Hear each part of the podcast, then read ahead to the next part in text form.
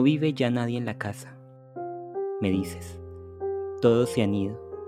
La sala, el dormitorio, el patio, yacen despoblados. Nadie ya queda, pues que todos han partido. Y yo te digo, cuando alguien se va, alguien queda. El punto por donde pasó un hombre ya no está solo. Únicamente está solo, de soledad humana, el lugar por donde ningún hombre ha pasado. Las casas nuevas están más muertas que las viejas, porque sus muros son de piedra o de acero, pero no de hombres. Una casa viene al mundo no cuando la acaban de edificar, sino cuando la empiezan a habitar. Una casa vive únicamente de hombres, como una tumba. Solo que la casa se nutre de la vida del hombre, mientras que la tumba se nutre de la muerte del hombre. Por eso la primera está de pie, mientras que la segunda está tendida.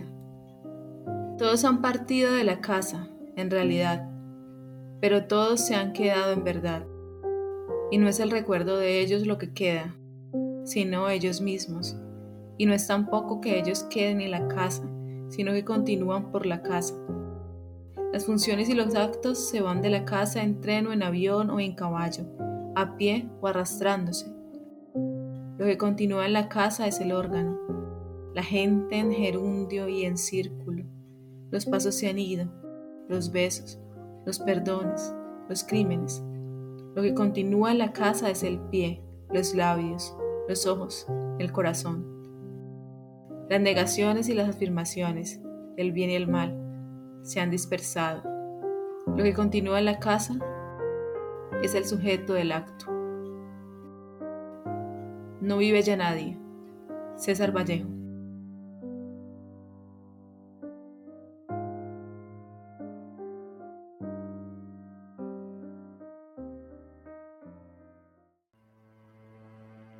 Hola, bienvenidos a Comala Podcast. Mi nombre es Carol Díaz y en esta ocasión, eh, como en todos los programas, me encuentro en compañía de Jorge Sánchez. ¿Cómo te encuentras, Jorge? Hola, Carol. Estoy muy bien, muchas gracias. ¿Cómo estás tú? Muy bien y deseosa por empezar este capítulo porque vamos a iniciar el segundo especial de Halloween. Sí, claro, ya el año pasado tuvimos un especial. Hay un tanto extraño porque apenas estábamos haciendo nuestros primeros pinitos en, el mundo de los podcasts, pero este año ya estamos un poco más asentados, así que venimos con muchos temas muy interesantes. Tenemos una invitada muy especial, pero eso ya vendrá en los capítulos.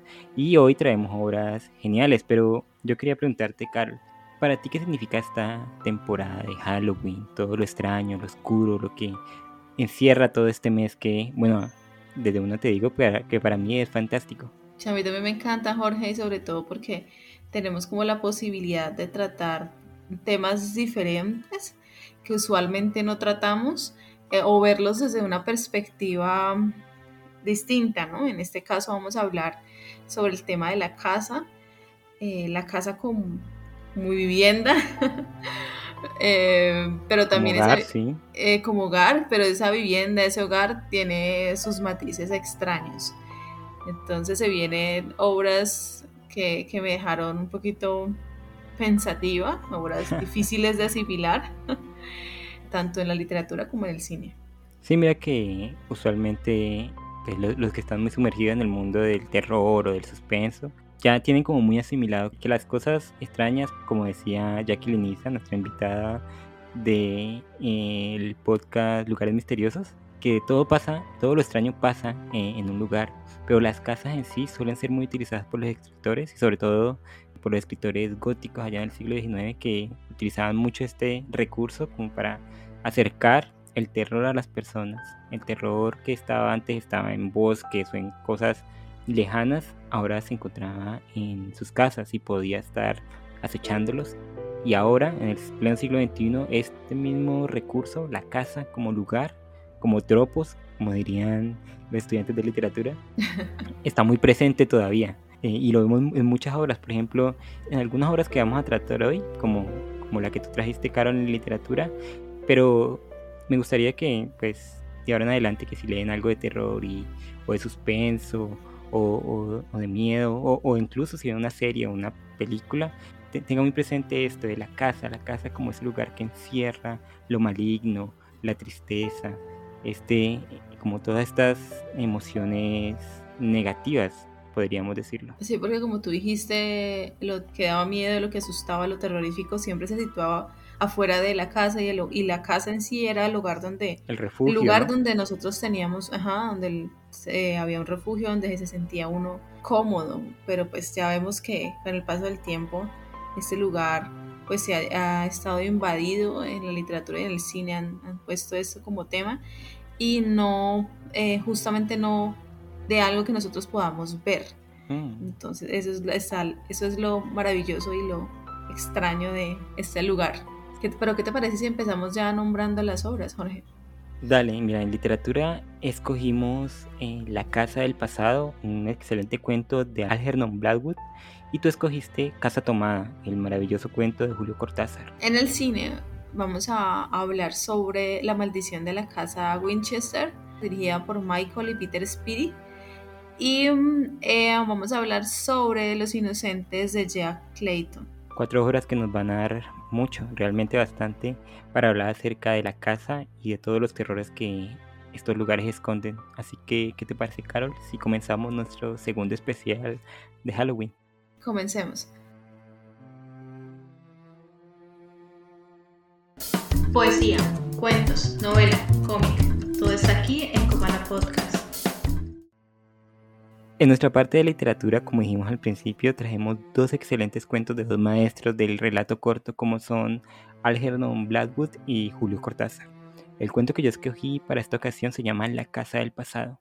En ella, y voy a hacer un resumen demasiado general del cuento porque este cuento, como la mayoría de los de Algernon Blackwood, se debe experimentar más que, contar, que, ser contado por, por un tercero. En ella, un hombre que va un día caminando se encuentra con una aparición, dice él. Una aparición que le muestra una llave. Una llave que lo lleva a una casa y cuando él entra a esa casa, resulta que allí en ese lugar se encuentran los recuerdos tanto del pasado como del futuro, como del presente y todos están como esparcidos por el largo de la casa, en el sótano, en los pisos de arriba, en la sala, todos están esparcidos.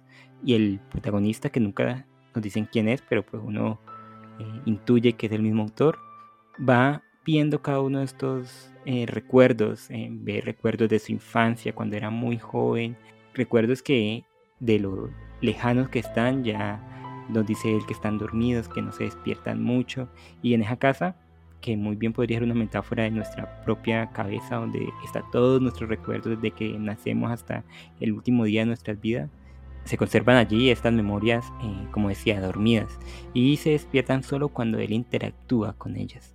Sin embargo, hay memorias con las que él nunca interactúa, como nosotros mismos cuando olvidamos parte de nuestra infancia, olvidamos las personas que quisimos, olvidamos los momentos eh, que nos forjaron. Hay cosas que se olvidan, que se dejan ahí, que solo vuelven en retazos de, vez en cuando. Esto le pasa al protagonista de nuestra historia, que poco a poco se va sumergiendo en esta casa hasta que pues sufre mucho al verse confrontado con estos recuerdos, cosas que había olvidado, gente que había amado y que habían quedado en el pasado o cosas que van a venir y que él todavía no sabe cómo recibir. Y bueno, como dije al principio, este cuento es mejor experimentarlo por uno mismo y sacar sus propias conclusiones porque tiene todo el carácter onírico y fantástico que este autor nos, nos tiene acostumbrados. Y algo que quiero decir porque es Ángel Non Blackwood yo lo conozco desde hace rato pero hace poco he comenzado como a leer su obra en forma y me topé en uno de los libros que tengo por la casa me topé con un cuento de él que es como una novela corta que se llama El Wendigo es una novela de otro mundo si quieren leerse algo que les asuste que los tenga allí en vilo, eh, léanse esta pequeña novela, El Wendigo, que no tiene desperdicio. Así que esta es La Casa del Pasado de Algernon Blackwood y Carol nos va a hablar de Casa Tomada de Julio Cortázar. Bueno, en Casa Tomada de Julio Cortázar es quizás uno de los, de los cuentos como más conocidos de ese escritor y nos habla de dos hermanos. Eh, después con el tiempo, a medida que uno va leyendo el texto, se dan cuenta que están casados y estos hermanos han permanecido juntos en una casa colonial muy antigua y han, han dedicado su, prácticamente su vida para mantener y cuidar esta casa. em, ellos temen que cuando mueran la casa vaya a quedar en manos de los primos y estos primos la derriben o la vendan. Entonces ellos eh, temen que los primos o sus familiares cuando ellos mueran, eh, esta casa sea vendida. Después de que nos detallan eh, con una descripción muy, muy minuciosa de, del lugar, sus costumbres y sobre todo la relación de, de ambos, nos introducen pues diciéndonos que dentro de la casa hay unos extraños ruidos que son imprecisos y que suceden de vez en cuando. Pero estos ruidos o eso que no se sabe bien qué es, eh, se van apoderando de partes de la casa y ellos tienen que dejar abandonado todo lo que tienen en ese espacio, se toman la sala, las eh, habitaciones, etcétera, etcétera. Tanto así que esos intrusos em, logran desalojarlos a ambos de la casa y el cuento termina con ambos eh, tomando la llave y tirándola por la alcantarilla. Y esa es Casa Tomada de Julio Cortázar un cuento fundamental creo que para cualquiera que ame la lectura. Yo desde luego cuando lo leía ya muy joven me sorprendió, como me sorprendieron mucho de los cuentos de Cortázar y aún hoy en día cuando lo leo me, sigue ocasionando muchas emociones y de estos dos textos Carol sacamos un tema en común como siempre lo hacemos aquí en Comala Podcast para hablar y para unirlos de alguna u otra manera que es eh, la casa como un espacio de lo extraño Carol y aquí quiero detenerme tanto obviamente como en la casa del pasado, pero sobre todo en Casa Tomada. Y es que este cuento sigue ocasionando muchos debates entre lectores de todo el mundo y de todos los tiempos acerca de qué es lo que se esculta en, esa, en la casa tomada, qué es lo que toma esa casa, por qué los hermanos no pueden dejar salir esas cosas y por qué tienen que eh, salir ellos incluso de la casa y dejar todo botado, dejar el dinero, dejar incluso pues como Cortázar lo describe al principio, todos los recuerdos que ellos tenían ahí en ese lugar e irse. Y prefieren irse y dejar todo botado y pues perderlo todo básicamente que permanecer en la casa. Y en algún momento de mi vida, no sé si lo leí o lo escuché, que como a Cortázar le gustaban mucho los vampiros y él tiene algunos cuentos de vampiros muy interesantes. Creo que nosotros tratamos uno aquí en el especial del año pasado que, lo dedicamos. hay un episodio dedicado a los vampiros, creo que trajimos El hijo del vampiro de Cortázar y que allí vivían vampiros. Cosa que no me parece pues, extraña viniendo de Cortázar, pero me gustaría llevarlo como un poquito más al terreno, um, no sé, metafísico o paranormal, como lo hace Algernon Black pues, en su Casa del Pasado, que todos los acontecimientos de esa casa son cosas vividas por el protagonista o cosas que se van a vivir por él o cosas que se han vivido, que se están viviendo en ese momento y que están encerradas en la casa pero dormidas, como estáticas, esperando el momento que llegue él a despertarlas, como que están esperando para que él le, rinda cuentas por qué los ha abandonado, por qué los ha dejado en el olvido, como incluso muchos de nosotros eh, hacemos. Yo creo que eso es el remordimiento, ¿no? Que después de mucho tiempo de la vida volvemos la mirada al pasado y existe algo por lo cual nos sentimos mal porque dejamos atrás, ya sea una amistad, ya sea un amor, ya sea la relación con nuestra familia, ya sea un lugar, etcétera, etcétera. Y en la casa tomada quizás es esto, quizás lo que a ellos los está persiguiendo es eh, el darse cuenta de que son lo, el último bastión de su familia y que no quieren llevar su apellido más allá de, ese matrimonio, como dice Cortázar, pero esto es entre comillas el matrimonio entre hermanos allí que se han como tirado al abandono y ahora están, están resignados a que llegue a que pase la vida y que llegue la muerte. Entonces yo creo que también es un poquito como que eh, la casa, que puede significar la familia, puede significar eh, toda la tradición de ellos, que los expulsa al mundo nuevo, ¿no? A este mundo eh, que siempre es extraño y peligroso y que da miedo, que es el mundo de afuera. Tanto así que ellos cierran la puerta y no quieren mirar hacia atrás. Jorge, voy a hacer una aclaración porque yo dije que ellos estaban casados, pero me faltó el no.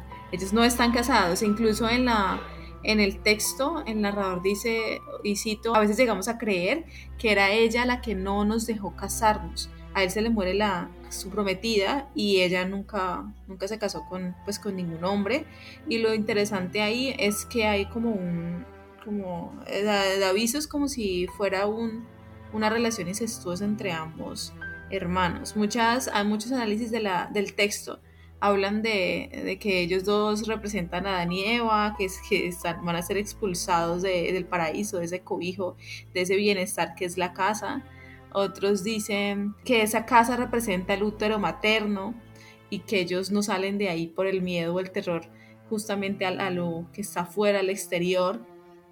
E incluso mira, Jorge, que otros, eh, otros análisis, eh, hay una, hipótesis de Juan José Sebrelli, donde dice que Casa Tomada es una alusión política de, la Argentina de, la que entonces, donde representaría la casa a la Argentina que está eh, siendo invadida por, ese, por sectores populares que están representados por el peronismo. Entonces, bajo este, ese montón de análisis que hay en la casa, en ese texto de la casa, pues es, es muy maravilloso eh, ver pues todas estas miradas. Sin embargo, yo creo que justamente Em, lo importante ahí, lo magnífico de este relato es, esa pregunta que no queda nunca resuelta, que es que, qué los está echando a ellos de la casa, qué es lo que los empuja a salir de ese lugar, que nunca eh, se responde, siempre que nos queda esa incógnita de que está esto, que esos ruidos que los van acechando, que los van sacando, que incluso les impide que ellos, es como si la casa no quisiera que, que fuera, ser habitada, yo lo veo algo así como, como ese peso, como tú dijiste, esa culpa de, sus antepasados, que se enteran que, en, este, en esta ocasión pues viven ellos dos en pecado porque son hermanos, hay, hay algo ahí incestuoso en el, en el ambiente, no sé. Entonces son esos ruidos extraños como, como también esa preocupación interna, de pronto un reflejo de, de la culpa de ambos, donde, hay, donde está esa invasión, esa expulsión de, de ellos mismos en este espacio. Mira que yo la, la teoría del, del, incesto nunca me ha parecido bien, porque yo tengo hermanos y tengo hermanas y pues he tenido que pasar largos periodos de tiempo y sobre todo ahora en la pandemia, solo con ellos en la casa, sin mis padres, sin nadie más. Y entiendo como ese, y yo sé que tú también tienes hermanas, Caro, entiendo como ese, ese sentimiento de fraternidad, como que y le tengo mucha confianza a, mis hermanos y a las personas que conozco de toda la vida y pues puedo comprender que estos dos personajes, Carol, no, pues no quieran nada más llegado a cierta edad, simplemente quieran vivir su vida allí y, se relacionen entre ellos como mutualismo que no tenga nada que ver más allá de, o de lo sexual o lo pasional, sino vivir su vida o lo que queda de su vida tranquilo, sin una tercera persona que pueda pues, dañar ese, como tú decías, pequeño paraíso que han construido entre los dos y que pues, realmente no necesita a nadie más. Pero Jorge, ahí me, me corregirás tú. Hay una parte donde dice, nombran algo de, de, que ellos comparten la misma cama o el mismo, el mismo cuarto. No sé, no sé si estoy... Mira que ahorita mismo no recuerdo, pero creo que pues a medida que la casa se va haciendo más y más pequeña, ellos tienen que juntarse más, ¿no? Otra cosa, que, que como que la casa los lleva. Yo creo que y, no sé si, si, aquí me estoy, como dirían los españoles, flipando mucho, pero creo que es la propia casa lo que hace que ellos se junten y que y, ahí mismo que los que expulsen de la, de, la propiedad, que, vayan a vivir el mundo real y que dejen de estar allí en ese pequeño, otra vez, paraíso, en ese pequeño lugar confortable y que más que juntarlos para pues que tengan relaciones u otra cosa, es como que los junta, pero para que ambos, hermano y hermana, eh, luchen en ese nuevo mundo que está afuera, que, son, que es la vida real y no ese eh, acaramelado sueño allí infantilizador que se puede convertir en la casa. Sí, Jorge, tienes razón. Mira que ya, ya estaba revisando y es eso que está ahí, los empuja a tener el mismo cuarto. Dice de una manera que uno entraba por el zaguán, abría la cancela y pasaba al living, tenía a los lados las puertas de nuestros dormitorios y al frente el pasillo. Estaba revisando porque me quedó la duda frente a eso. Sin embargo, eh, de pronto sí, de pronto es por, por eh, no sé, por, por lo, yo lo pienso más por el lado como del pecado, como la culpa, y entonces eh, de alguna forma relacioné esa relación pues con, con lo mismo, con, con, lo incestuoso y más porque eh, estuve leyendo por ahí y pues muchos análisis también pues piensan algo que muy parecido a lo que yo eh, pienso sobre el relato. Sin embargo, Jorge, hablando ya y tratando de relacionar el tema del texto de Casa Tomada con tu texto, La Casa del Pasado, a mí se me hizo que, ah, bueno, yo lo quería citar, quería citar algo que, que dijo el escritor para luego relacionarlo con, con lo que estamos hablando. Las aventuras llegan a los aventureros, los misterios insondables se interponen en el camino de aquellos que, maravillados, permanecen atentos a sus detalles y milagros. La mayoría de las personas se acercan en un momento u otro de su vida a las puertas entreabiertas de lo sobrenatural, pero no se atreven a cruzar ese umbral, al contrario, se alejan creyéndolas cerradas y dejan entonces de notar esos leves movimientos de la gran cortina, la telaraña del mundo onírico, que cuelga en la forma de un mundo de apariencias, muro que se levanta entre nosotros y la revelación de las grandes causas ocultas detrás de todos los misterios. Y es ese personaje que está afuera, que cuando logra como entrar a, ese mundo donde se representa la casa, eh, esas posibilidades se expanden, ¿no? Es ese aventurero que se decide por la aventura. Lo maravilloso de eso es que en ambos textos, esos ojos que estaban antes de, entrar a la casa o esos ojos o esos oídos que no escuchaban esos ruidos, que cuando los empezaron a escuchar, que cuando empezaron a ver eso que, no veían, eh, fueron conscientes de aquello que estaba como muy, que no era como muy claro de ver. Y cuando ese, ese velo se quita o se escucha mejor o sea, se atiende a esos ruidos, eh, los personajes caen en cuenta de que no están solos, de que hay un pasado detrás de ellos o un, futuro o hay alguien que vive con ellos y que no saben quién es ese alguien. Entonces eso es lo maravilloso de, de, ambos textos. Y otra cosa que noté es relacionando pues ambos textos y leyéndolos, digamos, como si compartieran como un mismo hilo narrador. Pensé que de pronto ese personaje de la casa del pasado es, es el invasor eh, de Casa Tomada. No sé por qué lo pensé así. Como que descubre algo y, y ese personaje que también está en tu, tu, cuento escucha esos ruidos, pero al mismo tiempo Irene y su hermano también escucha eh, los pasos de este otro personaje. No sé, lo, lo, lo pensé de esa manera. Como que el invasor era el personaje de la Casa del Pasado que invadía Casa Tomada de Cortázar. Mira que tú dijiste algo muy interesante, lo de la aventura. Yo creo que estos dos cuentos son una aventura, pero al interior. Tanto la casa del pasado y casa tomada eh, nos llevan al interior, obviamente, de una casa en la cual vamos a ser eh, testigos de algo extraordinario, ya sea monstruos o algo que intentan eh, sacar a sus propietarios o los recuerdos de, la, de las vidas que fueron y que pudieron ser. Entonces como una aventura pero introspectiva, una aventura que yo creo que también tiene algo que ver con el tiempo, que es este como factor que después de que pase y a medida que pasa la vida, eh, hace que nos que caigamos en cuenta de cosas, cosas como la que cae en cuenta Irene y su hermano, que es, y esto es a la fuerza, que están desperdiciando eh, su vida allí, encerrados en ese huevo místico en el que mantienen como de serenidad y como una cárcel confortable para ellos. Y, e igual en la casa del pasado, el protagonista como que encuentra todos estos recuerdos que lo confrontan a él y, él se ve impelido a esto, a verlos y a entender por qué los ha dejado en el pasado y Carol, no, no quiero o no quiero terminar aquí sin recomendarte y hablarte un poquito de una película que para mí no es la gran película, pero que es muy interesante y que deja abierto muchos debates. Y es muy nueva, que es la, la más reciente película de Night Shyamalan, que se llama All, o aquí la, en español la, la nombraron como Tiempo, que es esta gente que como que llega a una isla y en la isla pasa más rápido el tiempo, como que en media hora pasan dos años. Y entonces nos hace como confrontarnos con nuestra mortalidad y cómo las cosas que creemos que son importantes en un momento de nuestra vida, al pasar el tiempo y tener perspectiva, ya no lo son. Hay un personaje que es una, psicóloga y cuando ya ha pasado como medio día y ya está, ella está muy viejita, dice, tengo que ir a ver a mi hermana. Nos peleamos mucho y ahora no entiendo por qué nos peleábamos. Ahora no, no puedo recordar el por qué nos peleamos y, y quiero ir a verla y despedirme de ella. Y es esto, como que todas estas rencores, tristezas, soledades también, líos que nos formamos o, que vienen encima de nosotros por simplemente ser, son las cosas que a la larga tenemos que confrontar en esa aventura personal.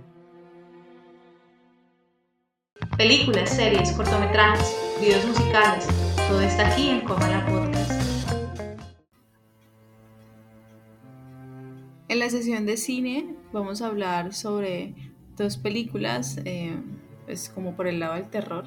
La maldición de la casa Winchester, dirigida por Michael y Peter Spirit, y Los inocentes de Jack Clayton.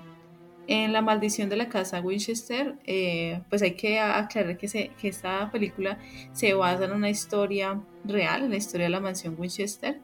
Esta película nos habla de Sarah Winchester, eh, la cual vive en una mansión muy grande que todo el tiempo está construyendo y la está construyendo justamente porque ella es heredera de, de, la fortuna de su esposo, quien fue el encargado de diseñar las armas Winchester. Y esas armas pues eh, fueron obviamente las que causaron muchísimas muertes y esta mujer quedó con, con, ese, con esa culpa eh, de haber ocasionado esas muertes y haber, haber heredado ese dinero de, pues, de estas armas. Entonces un día llega a su casa alguien, según eh, la leyenda, y le dice que construya una casa y toda esa casa está remodelada constantemente porque ella puede en, el, en, la, en, la, película hablar con los espíritus y cuando ya se ha reconciliado, entre comillas, eh, demuele la, el mismo cuarto eh, donde ha sucedido pues la tragedia que han muerto esos, estos, estos fantasmas. Pero resulta que eh, sucede que ella hereda un porcentaje de la empresa, pero eh, los otros accionistas quieren quedarse con, con la misma. Entonces contratan un psicólogo para hacer que esa personaje sea valorada como, como una persona incapaz de, de, mantener esa fortuna y de, de, manejar la empresa. Pero justamente el psicólogo que también tiene sus eh, problemas y su esposa recientemente también ha muerto, después sabemos, eh, suicidándose con un arma de, Winchester también, una Winchester.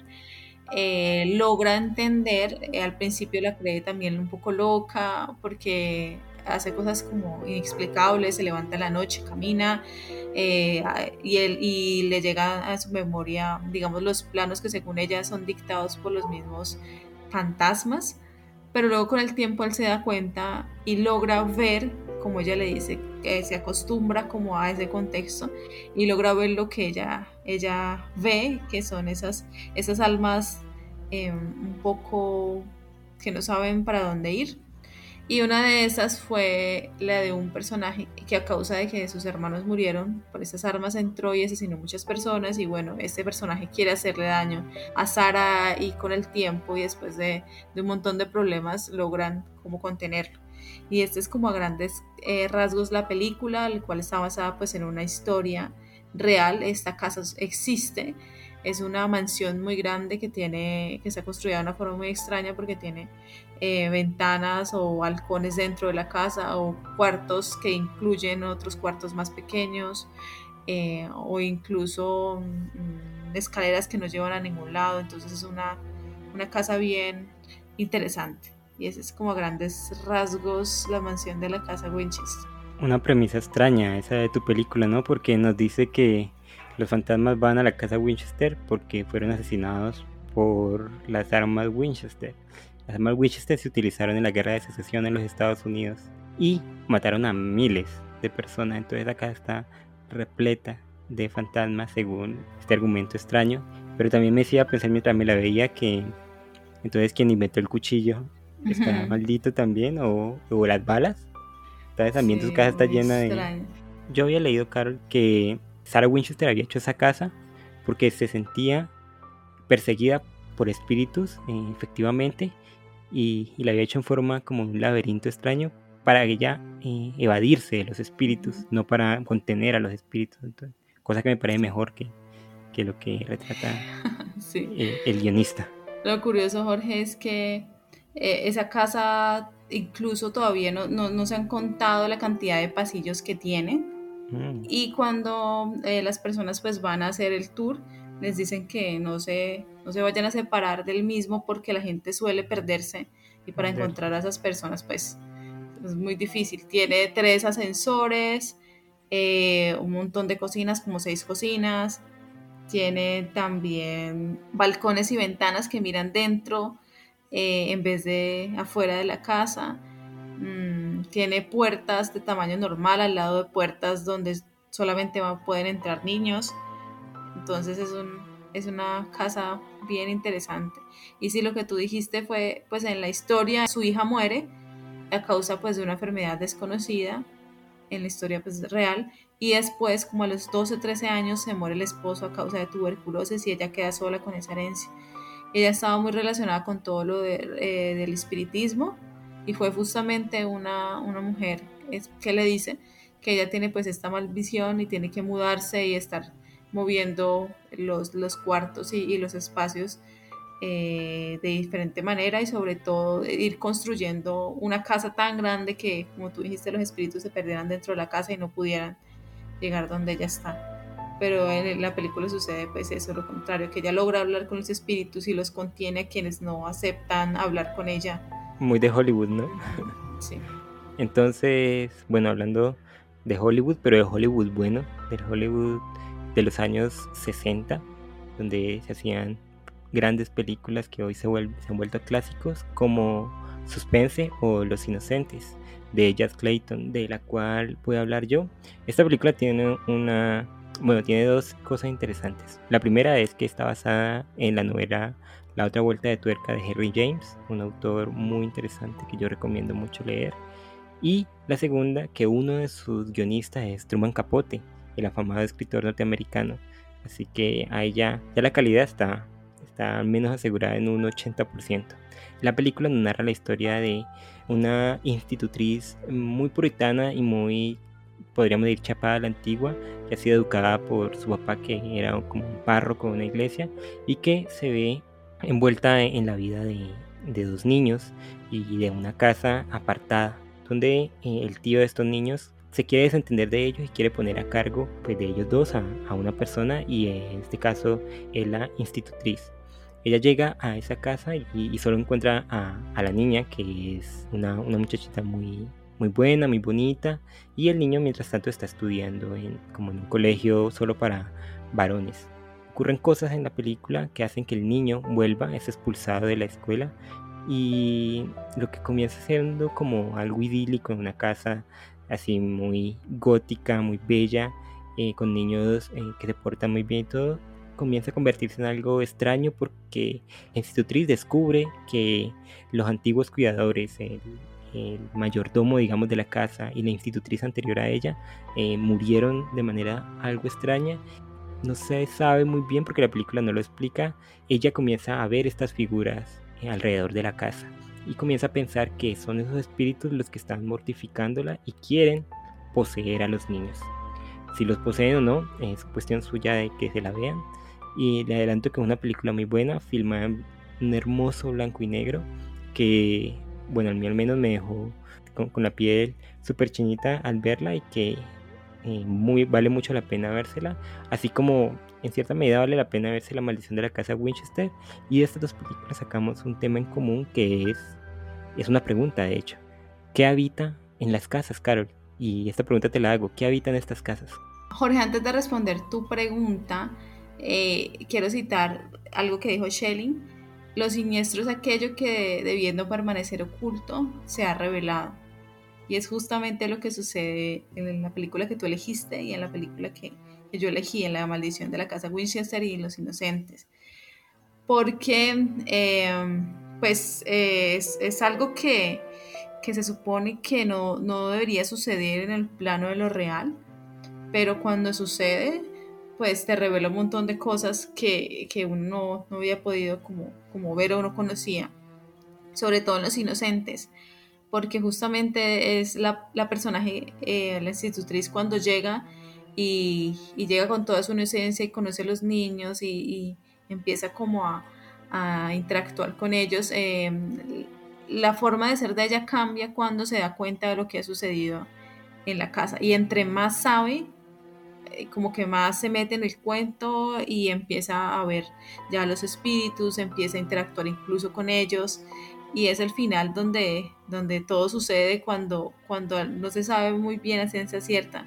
Eh, si el niño Miles muere a causa de, del shock que le, le ocasiona poder ver y nombrar el, al fantasma o muere por incluso la locura de ella que lo obliga a creer eso que ella está eh, o lo que ella cree que está bien. Entonces esa película eh, es una película que, que, nos deja como un gran interrogante, como es como la misma novela que está basada otra vuelta de, de tuerca, no, me acuerdo bien el nombre, justamente nos deja ese final como en poco claro, es una película que es, a mí me pareció chocante por las escenas sobre todo de los, del beso entre ella y Miles, entonces es, es un poco, es como difícil, no sé, de ver, me parece a mí, pero es, o sea, es muy buena esa película. Eh, mira que he visto que en muchas de las versiones que se han sacado, como las eh, traducciones, no lo traducen tal cual está lo que están diciendo ellos, sino que lo, lo censuran. Hay una parte donde creo que Flora dice en español, con los subtítulos Bruja Hechicera, la traducen así, pero en realidad está diciendo ramera descarada. Y en, todo el, en toda la película lo curioso es, que hay como un aire de, eh, de, sensualidad, sexualidad por la parte de, de, de Jessel y Quinn, que fueron los, la, la pareja ahí que se, se, les aparece, y sobre todo por esa relación extraña que ella tiene con el niño, con Miles, porque este niño es un niño que, que a veces se comporta como tal, pero a veces no. Entonces es un personaje bien, bien extraño.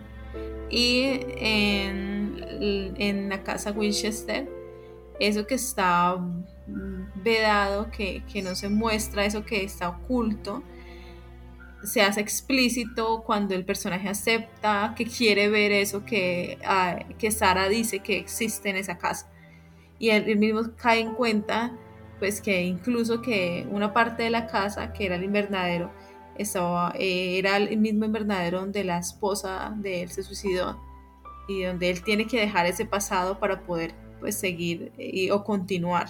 Entonces eso que está vedado se le hace explícito al personaje y sobre todo digamos en cuanto a la relación de ambas, de ambas películas pues yo creo que la personaje de, tu obra de los inocentes es una personaje bastante extraña, porque tiene todo este, este, esta herencia de, lo religioso un poco, y, es eso mismo que, también afecta de forma directa su salud, y, no se sabe muy bien si, afecta, si, si influye también, o bueno, sí, influye también en la salud mental de, de, los niños, como también sucede con Sara y el personaje.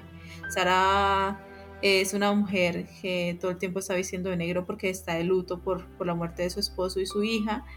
Y como dije, eh, ese personaje que es el que el psicólogo va a analizarla a ella y al final termina corroborando que ella sí ve los espíritus y que él también los puede ver eh, en ese espacio.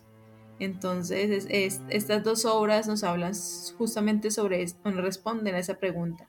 ¿Qué habita en las casas? Porque no son quién, no solamente son ellos, sino también es, esa, esa mala energía, es también esas almas que se quedan rondando, es también lo que no queda claro. Claro, una respuesta aunándolo a lo que tú dices de qué habita en la casa muy bien podría ser y no quiero que tomen esto como un chiste, lo que habita en la casa son las personas. Pero, ¿qué habita las personas? Como tú muy bien decías, la institutriz está habitada por un montón de fantasmas que ella lleva consigo.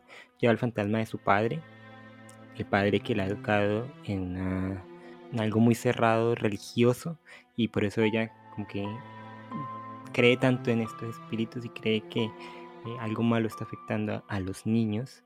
Los niños están encerrados en esa casa, pero también llevan eh, encima de ellos eh, el desprecio de su tío, el tener que estar solos en un mundo que no comprenden, que pues que los obliga a comportarse de manera, como tú dices, extraña y que, bueno, a la larga los lleva al final tan trágico que, que, los lleva. Yo creo que todas estas cosas, igual que la protagonista de, de, la maldición de la casa Winchester, que lleva encima de sí la culpa de, además de llevar el nombre de Winchester, de ser la heredera de todas las muertes que se efectuaron debido a, estos, a estas armas, tanto en la guerra como por particulares, y es debido a esa culpa, que es la misma que lleva el otro protagonista, el psicólogo, que pues siente culpa porque su esposa se suicidó y él no puede hacer nada para impedirlo. Eh, estas dos personas llevan la culpa encima. Y en, menor medida eh, la sobrina de, Sarah Winchester, que, a, la cual también el esposo se le ha muerto, tiene un hijo que está eh, sufriendo por esto. Entonces, ¿qué habita las casas? Las personas, pero las personas con qué están habitadas, qué tipo de fantasmas y qué tipo de terrores, de culpas, de soledades, de ese tipo de cosas extrañas habitan en cada uno de nosotros, Carol. Y yo creo, y esto lo hablábamos un poquito en, el capítulo, y vuelvo a nombrar a Lugares Misteriosos del podcast, eh, lo hablábamos, como que los lugares se impregnan con esas cosas que todos nosotros llevamos, ya sea el dolor, la fatalidad, ya sea las malas relaciones, ya sea cualquier otra cosa. Y en otras obras literarias lo podemos ver. En una de las más importantes que también habla de casas, La caída de la casa Asher, un cuento de Poe, también vemos que esta casa está derruida, está, está a punto de caer y esto es una representación de lo que llevan los habitantes, que son una pareja de hermanos como los de la casa tomada, pero que bueno, ella muere y él también está dejado, no quiere saber nada de la vida y al final la casa cae. Cae en el orfanato, Jorge, también. O, en la película El orfanato, ¿por qué no nos cuentas un poquito de eso? En el orfanato ocurre que ella también pues habitó ese lugar donde, que fue alguna vez un orfanato y en esa culpa que ella tiene por, por haber dejado, porque hay una parte en la película donde ella está buscando al hijo y sin culpa lo encierra y, a causa de, ese encierro el niño muere. Entonces es esa culpa de esta mujer de estar buscando a su hijo y lo busca por toda la casa, incluso fuera de la casa. Y, lo curioso es que ella, después de que el hijo muere y que ella es consciente de lo que ha pasado, ella logra ver eh, esos fantasmas que viven y habitan con ellos. Además, por ejemplo, en La maldición de la casa Winchester, la señora Winchester se convierte casi en otro fantasma y es movida por esa culpa. Yo no sé si eh, la historia que nos cuente la película, el guion es, o los directores sea real, no creo para nada que sea real, creo que está basada en una historia supremamente triste, como vos contaste, Carol, de esta mujer que se encerró en su casa, no sé, debido a, a sus demonios internos y que creó este mansión tan gigante tratando de escapar de ellos y, ella misma se convierte en un habitante de estos pasillos e incluso en la película lo muestran como que ella se viste de negro y parece en sí un fantasma que sale a las 12 de la noche justamente. y que pulula que con la campana con estos como símbolos de, llamado no de que, que, tiene que aparecer y, e igual en los inocentes. Yo porque me, ya me la había visto pero esta vez estaba pensando y qué tal si todos en la casa, las sirvientas, la institutriz, los niños, todos eh, estén muertos. Y, ese, y la casa sea como un lugar de paso. Y ellos apenas se están enterando, como, en otra interpretación de la novela de, de Henry James, que es Los Otros, exactamente, donde son los fantasmas los que protagoniza la película y nosotros no lo sabemos hasta el final. ¿Qué tal si es así? tal si todo este como periplo que tiene que vivir la institutriz simplemente sea como la conciencia de que está muerta y que no puede hacer nada más que eso y que está en negación. Hechos curiosos, notas sobre cultura, sociedad. Todo está aquí en Cubana Podcast.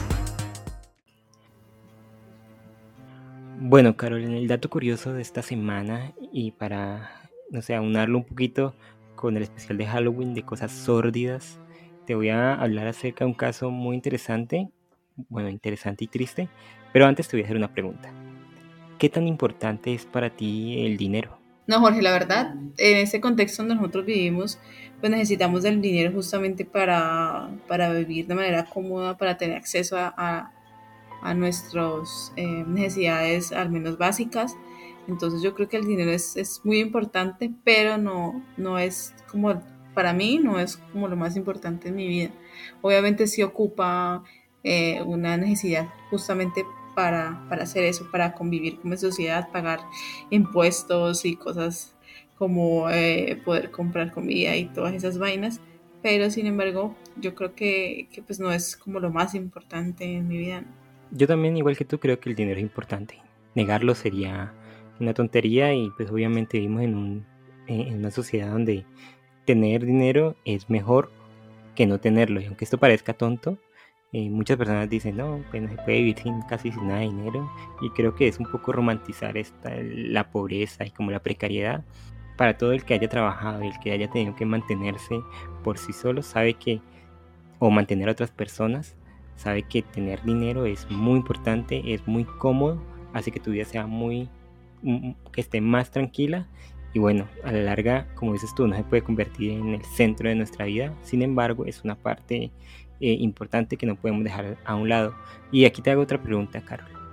¿Qué harías tú si de repente te ganaras 31 millones de euros? ¿Qué haría? Mm, no sé. Sin pensarlo mucho. Contrataría una persona que sepa administrar el dinero para invertir en bienes raíces. Mira, era una mujer inteligente. Gracias, gracias. Y después me compraría mi finca alejada de todo el mundo con mi montón de perros, gracias. y gatos.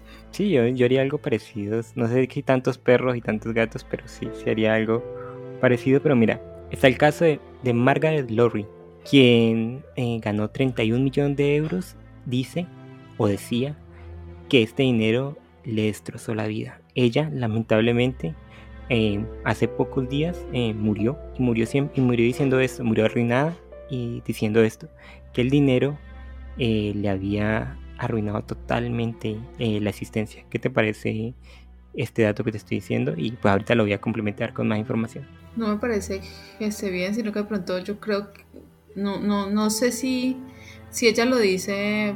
Mm, lo pues, decía, ¿no? Lo decía, digamos porque de pronto no supo, como, como dije con anterioridad, administrar el dinero y de pronto creyó que era una fuente donde seguía y seguía creciendo billetes y al final no, no supo como, digamos, además de administrarlo, no supo llevar su vida pues acorde a las necesidades, sino que supongo que se, que se habrá empezado a, a tener un estilo de vida donde pues el, donde no, no organizaba bien sus finanzas y al final de cuentas empezó a tener más deudas que ingresos y por ende pues, mm, pues quedó arruinada. Pues mira que no es tanto eso y sí es eso, porque no fue tanto como que no supo o, o malbarató el dinero, sino que como que era una muy buena persona y, esto la condenó. Pero te voy a contar la historia. Eh, y voy a leer literal lo que dice aquí en, en la noticia del ABC.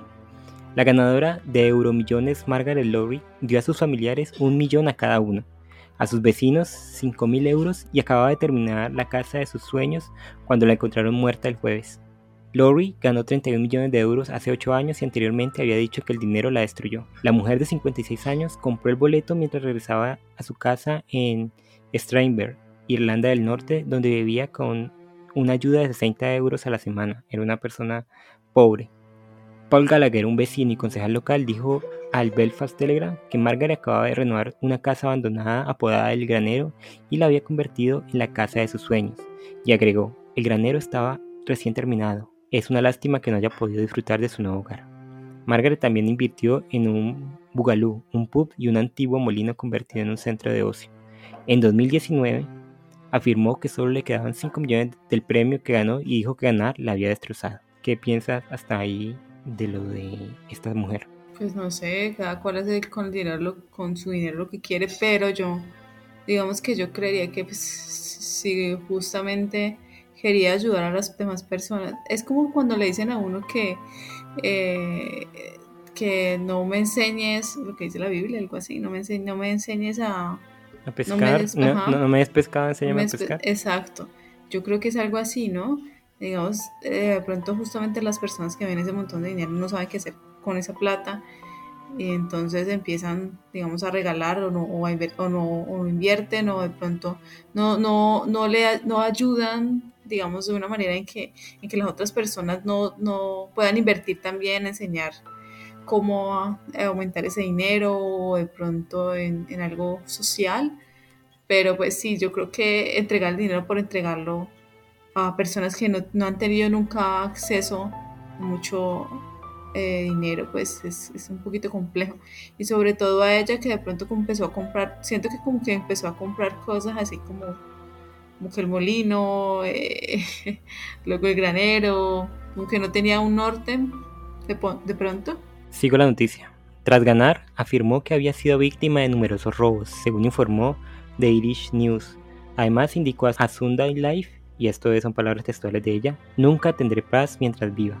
Incluso si no me quedara un centavo, no, lo no la tendré. Lamento haber ganado la lotería, por supuesto que sí. Antes era una persona feliz, confesó. yo creo que es esto, Carlos, como tú dices, una persona eh, normal, como todos nosotros, que de repente se ve golpeada por la suerte y con 31 millones en su, eh, en su cuenta bancaria y hace malas inversiones simplemente porque no sabe manejar bien el dinero. El dinero, y eso yo he tenido que ir aprendiéndolo eh, hace muy poco y lentamente, es algo que nos puede llevar por caminos muy oscuros si no sabemos manejarlo. Cuando comenzamos a tener nuestro primer sueldo y nuestras primeras obligaciones, entendemos que si no invertimos bien el dinero, si no lo tasajeamos bien, esas cosas que nos dicen los papás y que no lo creemos hasta que lo experimentamos, tasajelo bien, mi hijo, haga un, presupuesto, llévelo a cabo. Y uno dice, no, no, yo, yo sé manejar el dinero y mentira, el dinero hay que saber trabajarlo, primero ganárselo y después saber cómo hacer que crezca. Porque no es solo que te ganas, digamos, el millón de pesos que te ganes y gastar y gastar y gastar, sino hacer que ese millón de pesos también trabaje y por otras partes eh, genere dinero, ¿no? Ah, ya sea inversiones, ya sea bueno, ahorros, ya sea cualquier otro tipo de cosas, pero eh, lograr que el dinero que obtienes eh, sea redituable también en cierta medida. Y creo que esta mujer fue muy buena gente y debido a esto se aprovecharon de ella. La otra noticia, otra, en otra parte leí también que pues mucha gente le decía como que eh, invirtamos en este negocio y ella pues claro se veía con plata y decía bueno invirtamos y se le robaban el dinero o eran negocios pues que no tenían ninguna base y perdía. Entonces creo que eh, lo de eh, Margaret es como un recordatorio y un muy triste recordatorio de que no todos estamos hechos como para grandes sumas de dinero o no todos sabríamos manejarla, aunque muchos dirían, uy, yo sí sé, yo pues con 31 millones de euros, que es muchísima plata, haría esto y haría lo otro y invertiría. Yo creo que cuando si le llegara a uno eso, realmente no, pues como que no tendría formas. Es que no nos han preparado justamente como tú dijiste de administrar nuestros, nuestra plata y a invertirla y, mirar al futuro, ¿no? empezar a crear, claro, mirar al futuro y crear, digamos, opciones o, o, a, digamos, a convertirnos en, pequeños empresarios para después ya eh, mejorar o tener ideas para... La cuestión es, es tener un norte. Yo, yo, siempre he creído eso. Cuando uno quiere algo grande o tiene algún proyecto, no, o no, algo normal, un proyecto en su cabeza, pues tiene que empezar a pensar qué se necesita para eso y a construir digamos, el mapa o una línea por donde irse. Y si es cuestión de ahorrar o de invertir o, de, o pensar qué hacer con, esas ganancias, pues tener claro que eso va destinado a este proyecto, a este fin. Y de pronto yo no tenía, como dije, ese norte, como por eso mismo invertía donde le decían que tenía que invertir o, regalar el dinero, o no, tenía mucha conciencia sobre, que este, esa plata al fin va, iba a terminarse en algún momento. Y si de pronto, eh, digamos que tenía las ganas o el deseo de, ayudar a otras personas, justamente debería, debería haber hecho eso, pensar cómo, cómo estar o cómo organizar mejor eh, la cuestión para que muchas personas se beneficiaran y para que esas personas también eh, tomaran un papel activo sobre, sobre esa, esta fundación o bueno, lo que sea. Porque si, como dije, si se les da pescado y no se les enseña a pescar, pues al final van a estar pidiéndote, pidiéndote dinero y tú, y tú si, si estás en el caso de esta mujer, vas a, entregar el dinero al final se va a acabar y esas personas pues van a pensar que no se va a acabar, que, no que el dinero también es, es infinito y bueno, las cuestiones y los problemas entre ellos. Entonces es la, es la, cuestión de tener claro qué es lo que se quiere con, con, ese, con esa plata y sobre todo cómo, cómo administrar esa, ese dinero para, en este caso, para ayudar a la mayor cantidad de personas o animales posibles. Creo que también es importante reflexionar en una frase que ella decía. Antes era una persona feliz, antes de ganarse la lotería. Y creo que muchas, y yo he caído en este error, hemos pensado que con mucho dinero vamos a ser felices. Que solo eh, la forma de llegar a, la felicidad o a eh, pues, lo que todo cualquier persona o cada uno de nosotros crea que es felicidad eh, o paz o serenidad es tener mucho dinero porque de esa manera voy a tener para comprar muchas casas, porque de esa manera voy a tener para viajar, porque de esa manera voy a tener para X cosa o, la otra. Y creo que no entendemos que el dinero simplemente es otra cosa más, ¿no? Claro, obviamente nos va a dar y abrir muchas puertas. Sin embargo, si eres una persona solitaria y no tienes con quién compartirlo, digamos, y tu familia o no está o, no quiere estar contigo por X o, Y razón, el dinero simplemente te va a convertir en una persona solitaria con dinero. O si eres una persona que no se eh, une bien con los demás y, no, te sientes bien con la, sociedad y, no compaginas, vas a seguir siendo una persona con mucho dinero, pero sin nadie a tu alrededor, sin nadie que te quiera o sin nadie que y que comparte esa felicidad contigo. Y creo que muchos vivimos una muy buena vida ahora sin, sin tanto dinero, que pues como a Margaret de pronto, si nos llegara un premio gigante, la arruinaría. Es como la, eh, me, me acordó el cuento de Cortázar que, que dice que si te regalan el reloj, tú tienes que estar pendiente de ese reloj y es para el reloj, algo así. Como tú eres el regalado. Mucho plata. Ajá, exacto. Tú, tú dependes de, pues, de, este dinero y no sabes en qué invertir. Y, bueno, y después de cuenta tú eres solo el dinero. Hay comunidades, Jorge. Eh, sí, exacto. Hay comunidades, Jorge, que viven sin plata, que viven en del trueque. Bueno, tampoco. Entonces, eso, me parece. ¿Ah? no, no, tampoco así, tampoco. Tampoco a mí me parece muy interesante ese estilo de vida. A mí, a mí no. A mí eso del hipismo, íbamos a vivir ahora sin este intercambio de, pues, de valores y como... yo no creo que el dinero per se sea malo, para nada. Y, una de mis eh, ambiciones es conseguir un poco más de dinero del que tengo ahora y poder conseguir cosas que, me, satisfagan a la larga. No, no, estoy en contra de eso. Estoy en contra de la malversación del dinero por no saber utilizarlo. Y creo que el trueque no me daría ese tipo de, avance que sí te puede dar eh, trabajar por tus cosas y conseguirlas y llegar a, a cierto estatus que tampoco está mal. ¿No te parece? El trueque creo que queda muy antiguo. Y solo sería para pequeñas cositas. Pues sí, las personas que les gusta ese estilo de vida, pues, pues, a mí no me parece que está no, mal. Tampoco. ¿Recordaste, Jorge, del, del, texto que nosotros trajimos hace algunos, alguna, algunos capítulos de cuánto, ¿Cuánta tierra? necesita un hombre? Sí, es eso, es, esa necesidad de querer abarcarlo todo y mira cómo, alarga, alarga, vamos a quedar en un hueco con dos metros de tierra encima y nada más. Pues sí, Carol, este es el dato curioso que tenía para compartirte, que yo creo que nos ha dado una charla bastante interesante. Espero que a nuestros escuchas también pues les interese y comenten en, en las diferentes redes. ¿Y qué te parece si nos vamos a nuestra nueva sección?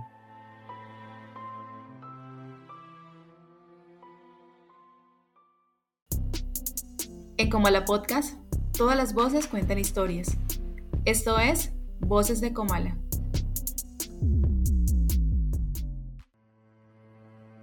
Y en esta nueva sesión de Comala Podcast, ustedes son los encargados o tienen el, este espacio para hablar, para mandarnos reseñas eh, a través de, un audio por WhatsApp, el número de audio por WhatsApp que se encuentra en nuestro perfil de Instagram, de enviarnos reseñas de textos que hayan leído, de poemas que ustedes hayan escrito o que les guste, fragmentos de, digamos, de algún ensayo que a ustedes les parece interesante y que podamos unir a este que es el podcast principal. En esta sesión se llamará eh, Voces de Comalas y ustedes son los protagonistas. Claro, si quieren hacer también un comentario acerca de lo que hemos hablado en este episodio o en otros episodios, también eh, pueden decírnoslo.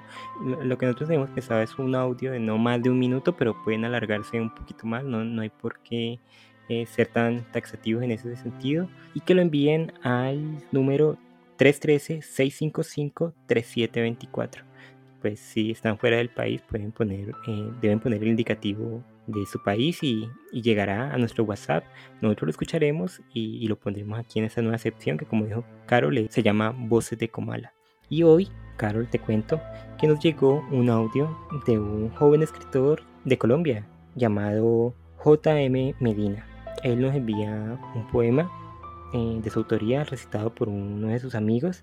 JM Medina es un escritor de Tuluá Valle que pues, nos sigue desde hace un tiempo y que pues tuvo la amabilidad de compartir este poema con todos nosotros. Desde aquí le agradecemos mucho, Carol, por, por tomarse el tiempo de, pues, de grabarlo y de enviárnoslo. Y pues esperamos que les guste a todos, esperamos que esto los aliente a que nos envíen sus audios. Realmente estamos muy emocionados por escucharlos.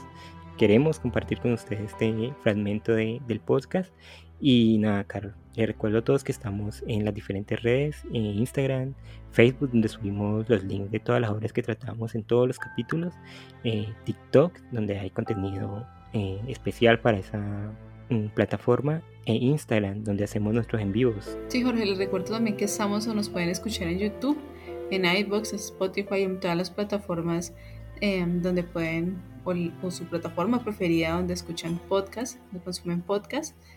Muchísimas gracias Jorge por estar el día de hoy, por acompañarme y mm, sobre todo eh, espero que les haya gustado este que es el primer capítulo de nuestro especial de Halloween. Sí, esperemos que haya sido de su agrado, que los haya, pues no digamos asustado porque no queremos asustarlos, pero que le haya interesado las obras que tratamos, lo que dijimos y de ser así nos vemos el jueves para hablar un poquito más al respecto del tema de la casa eh, en Después de Comala. Así que ahí los esperamos con todos sus comentarios, preguntas y todo lo que quieran decirnos. Así que muchas gracias a ti, Carol, y hasta la próxima. Hasta la próxima.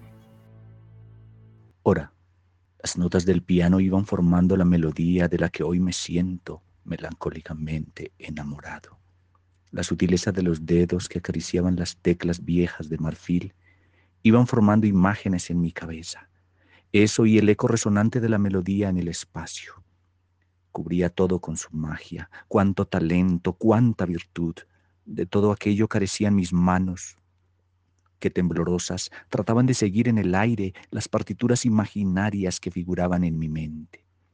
Me dejaba llevar y en los silencios suspiraba, tomaba aire y continuaba jugando a ser la sombra de aquel músico que, embebido en su melodía, dejaba que su cuerpo danzara libremente entre las notas, mientras yo deseaba que fueran mis manos las que acariciaban aquel piano, ese paraíso interminable tejido en blanco y negro.